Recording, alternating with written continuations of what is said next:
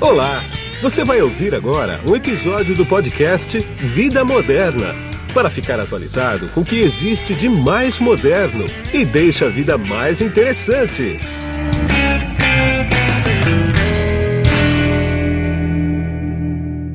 Bom, quem está comigo aqui hoje é uma pessoa que eu conheço já há 40 anos ou mais até. Ele é um empresário de primeiríssima linha. Ele já foi é, empresário de software, já teve Destilaria de álcool. destilaria de álcool, já teve empresa distribuidora de software e revenda de software. E hoje ele é o presidente da ABS, que é a Associação Brasileira das Empresas de Software. E o nome dele é Paulo Millier Roque. Tudo bem, Paulo? Que prazer Como te é ter que vai. Guido? Quanto tempo, hein? Pois é, faz tempo. Apesar de a gente se conhecer há 40 anos, faz muito tempo que a gente não se via, né? Exatamente. Essa foi uma ótima oportunidade. Exatamente. Para você é daqueles amigos que a gente fica um tempão de ver, parece que viu anteontem. Exatamente. Né? É isso aí. Continua a conversa. né? Exatamente, continua a conversa. Paulo, vamos, vamos fazer um histórico aqui, principalmente da área de tecnologia, né? Ah, porque daquele tempo, na década de 80, não existia computador. E eu estava falando com você que eu lembro que você comprou um XT, um computador XT da IBM com 512K de memória por 7 mil dólares. Você lembra disso? Eu lembro bem, lembro bem. Era o que tinha e custava caro, muito caro. Eu Ex- lembro disso. aí. Exatamente. E você foi um dos primeiros empresários a trazer software de- do exterior para vender aqui no Brasil e eu fui contra. Você lembra disso? Eu lembro, você achava que tinha muita pirataria ainda. Eu me lembro você e a Mônica falando, Paulo, esse negócio não vai dar certo. Você, todo mundo pirateia isso daí. Você está vendendo um negócio que o pessoal copia. E na época também não existia uma legislação de proteção do direito autoral, né? E que mudou bastante coisa quando essa, essa legislação entrou naquela época, em 89, por aí, né? Entrou a lei de software, né? Eu acho que foi até antes de 89, não foi? não, Pode ter Paulo? sido, pode ter sido. Não Pouquinho lembro de antes. cabeça. Mas o, o primeiro software que se trouxe, qual é que foi? Foi o WordStar? Foi, foi o WordStar. Foi o conheci o WordStar e na época eu trouxe para representar aqui no Brasil. Eu fazia duplicação, produção toda dele aqui, traduzimos manuais, traduzimos os softwares.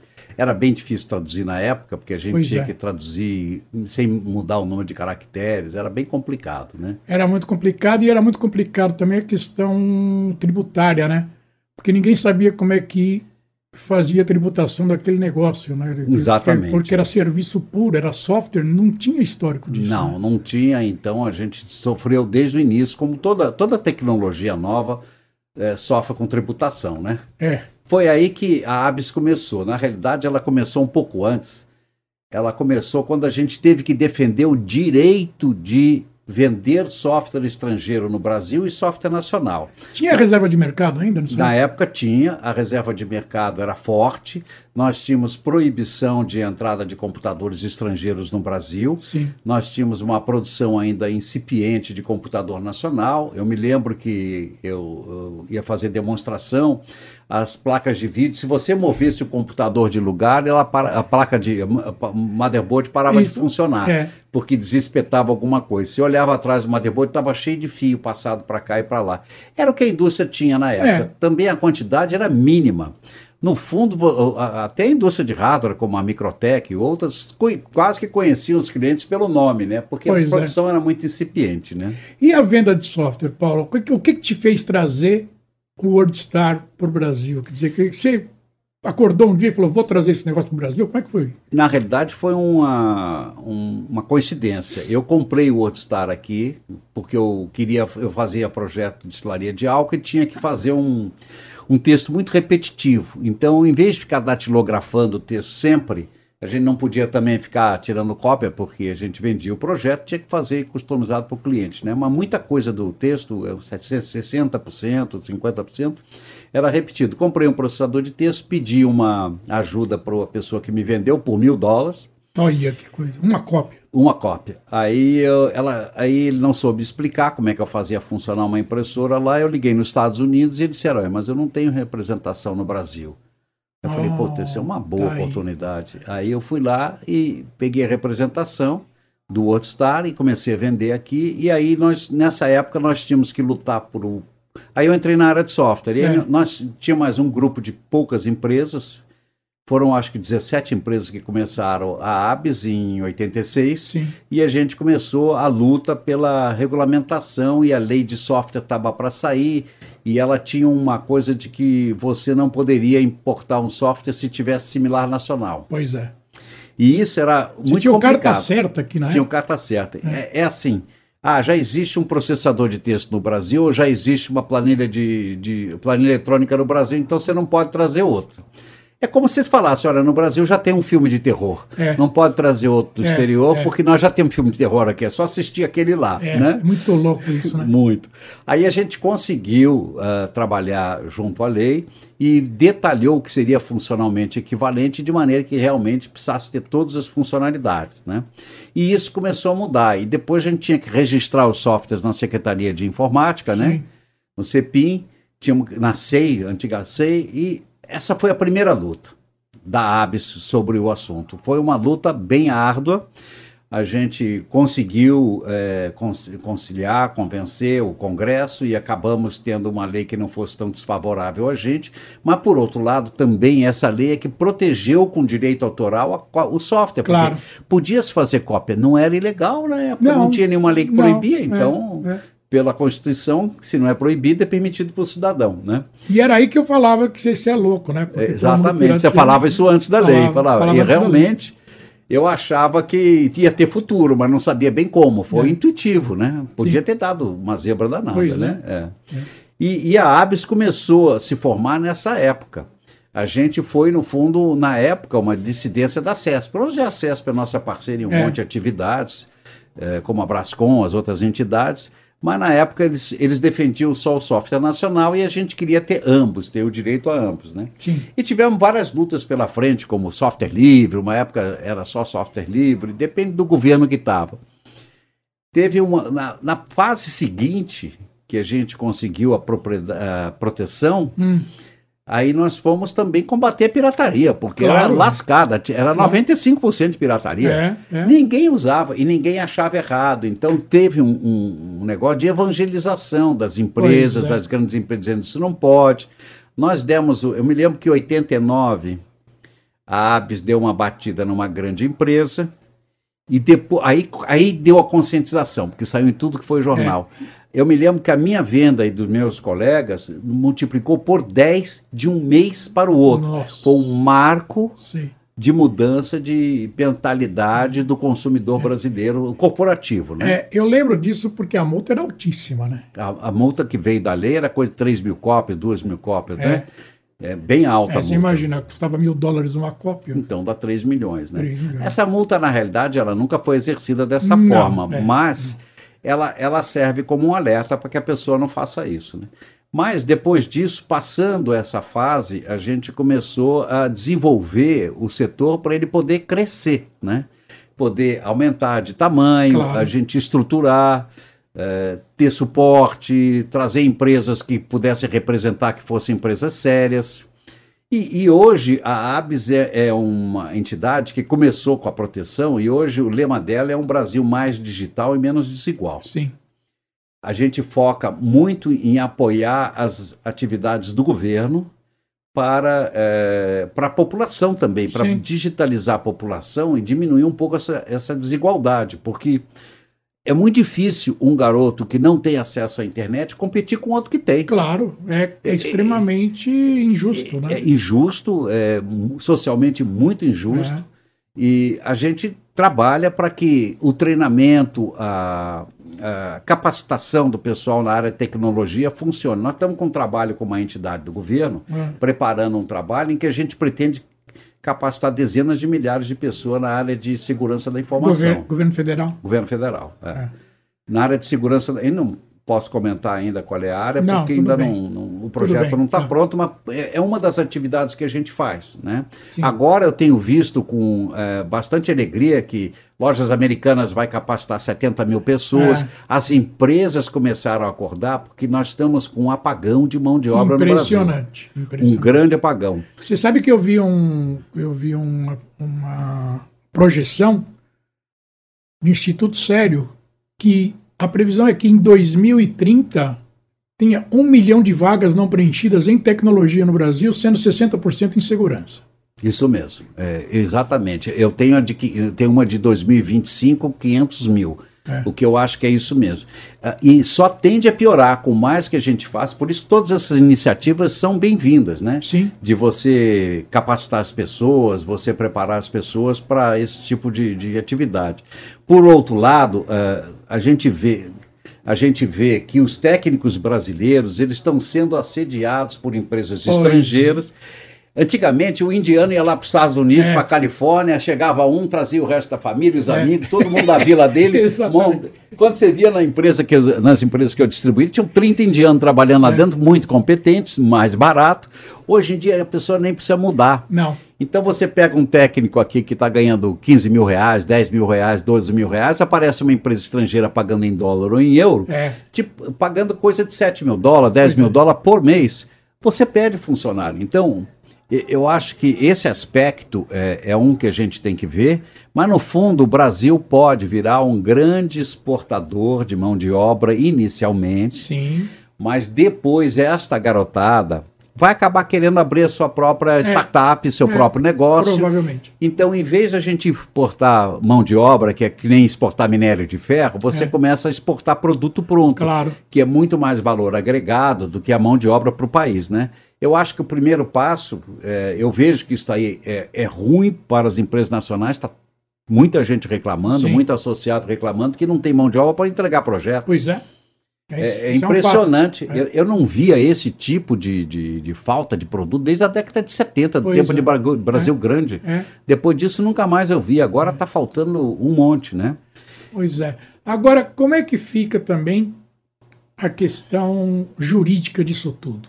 Né? Por exemplo, a gente teve uma pandemia em que foi todo mundo para casa, teve que todo mundo trabalhar de casa e a lei quase que não permitia isso, mas teve que permitir, né? Porque Saiu uma nova lei de trabalho, então, trabalho é, remoto. remoto é, exatamente. Ela é. tem um artigo para esse pessoal que está exportando o seu próprio serviço, que normalmente ele abre uma MEI para exportar, é, né? É. Mas que uh, as empresas estrangeiras que contratarem no Brasil terão que seguir a legislação brasileira, trabalhista brasileira. Tá. O que é muito difícil. Né? Você claro pega uma é. empresa é. lá no interior da Estônia, vai seguir. Não. Ele não, não, não tem, tem, como. Ideia, né? né? É, não, então, mas tem esse artigo na lei, e eu vejo que é, é, eles tentaram regular isso, né? Então Sim. você pode fazer home office, tem essa possibilidade, porque antigamente foi feito, nós tivemos que fazer emergencialmente. É. A coisa continua emergencial até hoje, né? Mas muita gente não está querendo voltar para trabalhar no escritório. Não, ah, isso eu vejo, né? Não, não tá. Então, não está querendo e está pedindo demissão. Então, as empresas estão flexibilizando, até porque fica um custo mais barato, né? Sim, sem Você dúvida. tem um local lá que a pessoa vai uma vez por semana, então é. você pode ter 100 funcionários com 20, 30 lugares, né? É.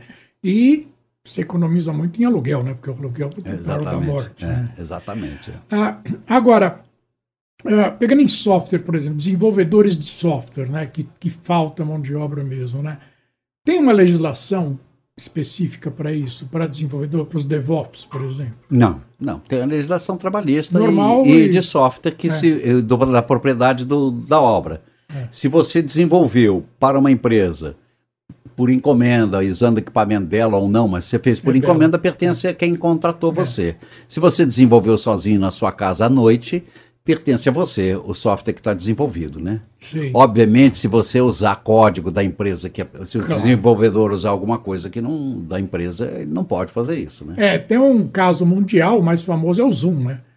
Porque o criador do Zoom é o criador daquele software da Cisco, o, como é que chama? WebEx. Ah, é? Não sabia é, disso. É. Na garagem dele, ou no quarto dele, não importa onde, ele desenvolveu o Zoom ao longo do tempo que ele estava desenvolvendo o WebEx, depois que o WebEx, né? Tanto é que não se sabe se ele desenvolveu isso com, com código-fonte do WebEx ou não, mas o fato é que ele conseguiu, até a pandemia, ter 17 milhões de usuários e com a pandemia ele pulou para 300 milhões de usuários da noite para o dia. Da noite para o dia. Até o Zoom é. dava defeito. Dava defeito. Dava para entrar. Caía. Dava uma confusão. Ele, né? ele teve muita sorte. Né? Teve muita sorte. Que não dava para imaginar. Não que Não. nós íamos passar esse tipo então, de realidade. mas ele é um exemplo do que você está falando. Quer dizer, ele desenvolveu o Webex, que é um sucesso mundial da É, Cisco, né? é. Da empresa Cisco. Muito robusto. Muito robusto. E desenvolveu paralelamente o Zoom. Eu não sabia dessa É, história. é. Eu não sabia. É, esse é o case do Zoom. Então, e tem demanda judicial? É isso que você está dizendo?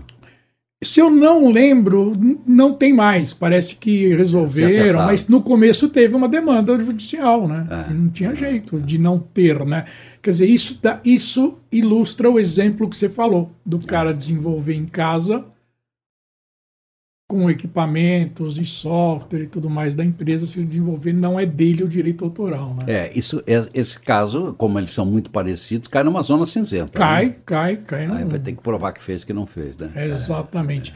Ah, agora, ah, eu não sei se você vai poder eh, responder sobre isso, não que você não possa responder, mas se vocês já estão pensando, já está pensando nisso, em carro conectado, por exemplo. Bom, nós estamos pensando, nós temos, é, entre outras coisas que a gente faz, tem um monte aqui, nós temos hoje 13 grupos de trabalho e estamos abrindo mais um grupo do 5G. Tá. O carro conectado ele está muito ligado à tecnologia de baixa latência que o Sim. 5G vai trazer. Chega os dois na esquina, tem que resolver rapidamente exatamente. quem vai passar e quem vai ficar, né? Então, é, é uma das aplicações importantes. Eu não vejo, pessoalmente, o 5G assim, para você ver um YouTube melhor, ou um Hum. Não, Netflix melhor, porque não, precisa. Não, precisa. É, Ele precisa para essas aplicações industriais de baixíssima latência. né? exatamente. Mas Já, sabe que o 5G já está sendo usado em indústria, né? É Já. Que, é que agora que começaram No a agro, liberar. né? É, no agro também. no agro também. Agora que começaram a liberar para a população, né? Então, e tem uma, uma questão que eu sempre faço aí quando surge essa questão de, de 5G para automóvel autônomo, que eu falo o seguinte, vai dar uma confusão jurídica tremenda, porque você imagina se bate um carro autônomo com um carro que tem motorista. Nós vamos ver numa sociedade híbrida durante algumas décadas, não vai Vamos, ter jeito, vamos, né?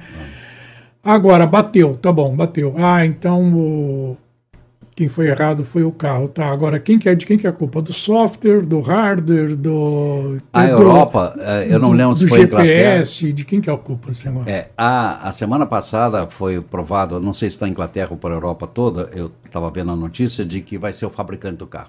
Ah, de qualquer maneira vai ser o Se, o- fabricante. se o carro autônomo bater não por culpa do motorista, às vezes É. ele mexe na direção, faz alguma coisa errada, né? Sim, Se o carro autônomo bater, ele já está no nível 5, que é aquele que é, É. completamente autônomo, Isso, porque hoje isso. você tira a mão do volante e os carros apitam, né? apitam, é. Bota a mão no É, volante de é, volta, é, etc. é. O Tesla também faz isso, faz, né? faz. Eu fiz para testar uma vez, eu aluguei o Tesla nos Estados Unidos, eu tirei a mão um tempo, ele encostou o carro e parou. É. E, e pronto, e eu não conseguia, eu tive mas- que desligar e ligar. Então, mas é médio. Eu já testei carro aqui, em que na, na Imigrantes, por exemplo, acima de 80 por hora, você tira a mão do volante, ele segue as faixas, ele faz curvas. Até a Sandra falou, pelo amor de Deus, bota a mão nesse volante. Sandra, Mas depois de um tempo ele não começa a apitar, o meu faz não, isso. Não, O ele meu- começa a pitar se por um acaso ele, ele por algum motivo ele sai É. da- de dentro da faixa e ele volta sozinho e se e apita para você botar a mão no volante. É, o meu carro, eu comprei o carro agora, um Toyota É. Corolla, É. ele faz isso também. É. Eu fiquei encantado com essa Eu também. eu gosto de tecnologia, Eu né? também. é. Mas não dá para confiar, viu? Não, Porque às vezes dá. ele perde, ele perde a direção. Que eu Ele- falo pro meu filho, perde, é. Põe a mão no volante o tempo É. todo. Não, não, não acredite nisso. né? Ele, ele perde. Então, e tudo isso basicamente é software, né, Paulo? Quer dizer, Exatamente, vocês é. estão ligados nisso, então a AB está. Tá, tá ligada nisso. Isso é um setor que vai crescer. O 5G eh, e esse- esses autônomos, ele, ele cria um mundo novo de desenvolvimento de software. Um Sim. mundo novo, né? Eu tô vendo que você está olhando para tua cola toda hora aí. O que, que a ABS tem mais que a gente não sabe? Deixa eu pegar a colinha aqui, porque é muita coisa. Olha, nós temos, hoje em dia, como eh, network, nós temos 13 comitês. Tá. É, vai vai estar indo para o 14 com, com 5G, é o, é o regulatório, é o comitê de eh, segurança, cyber security, tem uma lista grande, tá? Tá. E que o, isso é um, é um ótimo lugar para fazer networking. Quando uma empresa se associa, ela pode escolher aonde que ela quer participar, em todos, se quiser também, dependendo Claro. do tamanho da empresa, e ela vai ter contato com os líderes das pequenas e grandes empresas que atuam no setor. Ele consegue participar de um grupo de 50, 40, 100 pessoas que estão trabalhando e estão tendo reuniões, às vezes, semanais ou ah, mensais a respeito do assunto e levando pautas. Por exemplo, o Comitê de Inteligência Artificial a, a nossa diretora, a Lauren, ela teve lá no Congresso faz, depo, depondo lá, fazendo aquela audiência pública, Tá. explicando o que, que é inteligência artificial, por que, que não deveria ser tão regulada agora, no momento, porque é um negócio que se você regular demais, você vai botar amarras.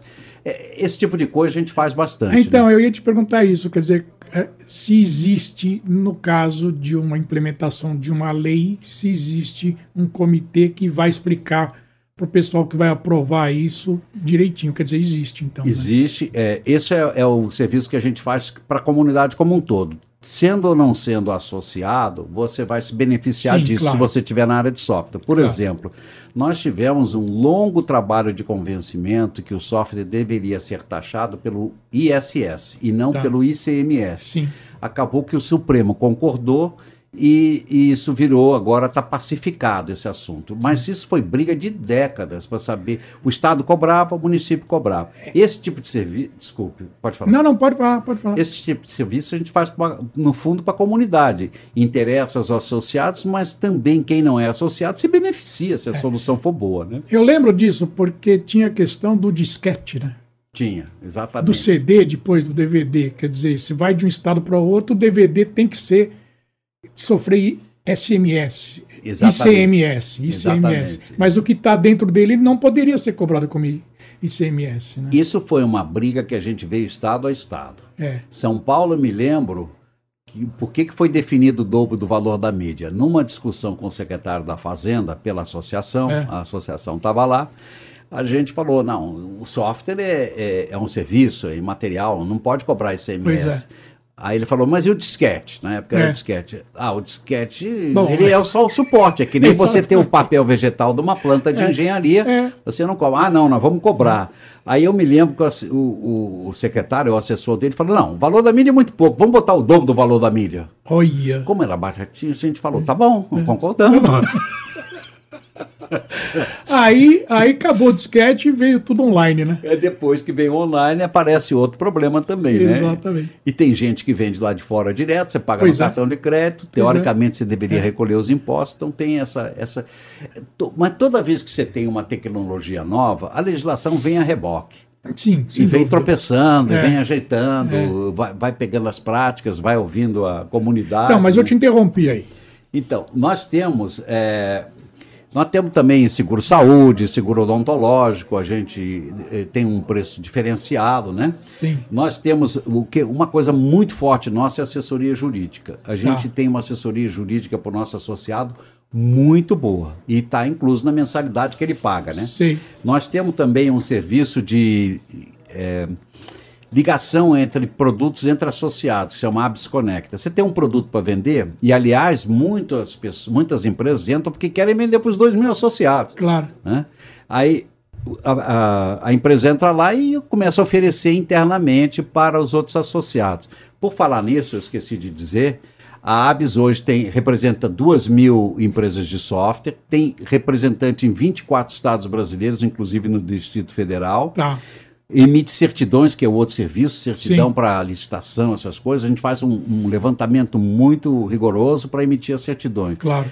E, e nós temos hoje, é, representamos 85% do faturamento de software no Brasil. Nós temos 85%. de- é, desde as grandes, tipo Google, Facebook, agora o Meta, isso. Microsoft, IBM, etc., até os pequenininhos, que são quase 80% do nosso é. grupo de pequenas empresas. Né? Startups, geralmente? Não. Tem startup também. Tem Nós também, temos né? um dos comitês que cuida es- especificamente de startup, né? Sei. Em que as startups se reúnem, a gente dá apoio. Hoje nós temos um programa de acolhimento de startup que a gente cobra uma mensalidade reduzida. Apesar Sim. da mensalidade ser muito barata para a primeira faixa, Sim. a gente cobra é, coisa de 120 reais, negócio assim. A gente cobra ainda, dá uma redução, ele Tá. dá um benefício, dá um apoio para ele, né? Tá. Nós temos webinários sobre assuntos específicos. Então, esses assuntos são levantados internamente e a gente faz toda semana, nas quartas-feiras, a gente faz um webinar, quase toda Tá. semana, né? Tá. Uma coisa que a gente tem muito forte é LGPD, apoio LGPD. Nós. Então, eu ia te perguntar isso, você tirou da minha boca, cara. Eu ia perguntar como é que vocês estão posicionados em LGPD. LGPD é a confusão no É momento. a confusão né? no momento, exatamente. É. Então, nós, nós damos apoio, assessoria. LGPD, infelizmente, não é barato de implantar. Não. A gente ainda não conseguiu achar uma solução super baratinha para pequena empresa. Para variar, quem ganha mais dinheiro com isso é advogado, né? Advogado. E agora é empresas de consultoria de aí implantação. É, é, Agora, a gente contratou um guia setorial É. para poder soltar para o mercado de software, para ele ter a documentação e para ele poder se preparar. sim. Nós damos curso gratuito, que é necessário para você se enquadrar na LGPD, curso gratuito sobre os- as básicas do LGPD para os funcionários das, das nossas associadas, né? Os funcionários ou colaboradores, Sim, né? sim. é. E temos o curso pago, que pelo Abis Academy, que é uma academia, Sim. em que a gente forma técnicos com mais conhecimento. Aí é um curso mais longo, com 24 horas. O, o outro curso curto para colaborador é de 4 horas. Tá. E você precisa dessas evidências. Se amanhã você for hackeado e, e aparecer aí, houver um questionamento, você tem que provar que você fez o que foi Claro. possível. Inclusive, ensinar aos seus colaboradores o que pode e o que não pode fazer. Porque amanhã ele pode alegar, eu não sabia que não podia. Pois é. Eu botei na internet porque eu pensei que podia, né? E segurança, vai, você con- continuar aí. Segurança basicamente é o software que é inseguro ou seguro, mas o inseguro mesmo é o ser humano, né? É. Mas eh, vocês têm alguma. Nós temos um comitê de cybersecurity. Então, é isso que eu queria saber. E esse comitê de cybersecurity interage diretamente com os, os órgãos do governo que cuidam disso, Tá. né? E a gente trabalha muito ligado para fazer a legislação específica e a gente dá orientação. Nesse comitê é discutido o que, que pode ser feito. Tá. Mas eu concordo que a fragilidade é alta. É alta. É muito grande ainda, é muito grande, tem muita coisa para fazer, né? Eu acho que com o, LGPD ele está um pouco junto disso, que quando você implanta todas as práticas de segurança para proteger os dados do- do- das pessoas físicas, você acaba implementando a, a segurança É. contra a invasão também, É, é, né? é, contra hack- hackeamento também, né? Nós temos também bastante tarefa, ah, ah, participação nessa coisa de ESG, de, de Ah, environment, sim, social também, e, é. e governança. Importante. A gente tem um acordo com a ONU, que nós somos eh, credenciados pela ONU. A gente tem oito dos 17 temas da ONU, a, a gente eh, cumpre participa. E Sim. nós temos um diagnóstico de sustentabilidade também, para ver se a empresa está enquadrada no ESG. Hoje, o- o- a empresa ter práticas de, de, de governança, de, de social, de ambiente, é importante. É importante. E tem muito consumidor que está escolhendo de quem comprar É. por isso. Então a gente tem um, um autodiagnóstico que você faz, não precisa se identificar, para ver como é que você está e aí a gente solta um relatório do que você precisa melhorar. LGPD é a mesma coisa, É. mantém a mesma coisa. Né? Então tem coisa, né? que podia ficar falando mais, mas. É, não, pode falar, porque esse assunto não tem fim. Exatamente. Não tem fim. Mas você vai voltar outras vezes aqui também, não tem problema nenhum. E, para a gente finalizar agora, a pirataria, como é que tá? Não existe mais, né, Paulo? Não, a pirata, ela melhorou bastante Melhorou com muito, a né? assinatura. É, assinatura. Com a mudança É. de, de plataforma, de, É, de, de é. comprar, de fazer o download do software e pagar uma licença É. com assinatura, né? É. Isso melhorou, mas ela continua, viu? Eu diria que ela está abaixo de 50%, talvez da faixa de 30%, mas continua. Agora, a assinatura é a melhor remédio para resolver esse problema de pirataria. né? Pirataria hoje é pirataria de dados mesmo, né, cara? É, Esse- exatamente. esse que é não tem nada a ver com software, né? Que é o hackeamento, É né? o hackeamento, exatamente. é. E toda semana você vê um, Toda um, semana você vê um um problema. é. É. Pô, você compra na Santa Efigênia, você compra DVD de, da Receita Federal, pô.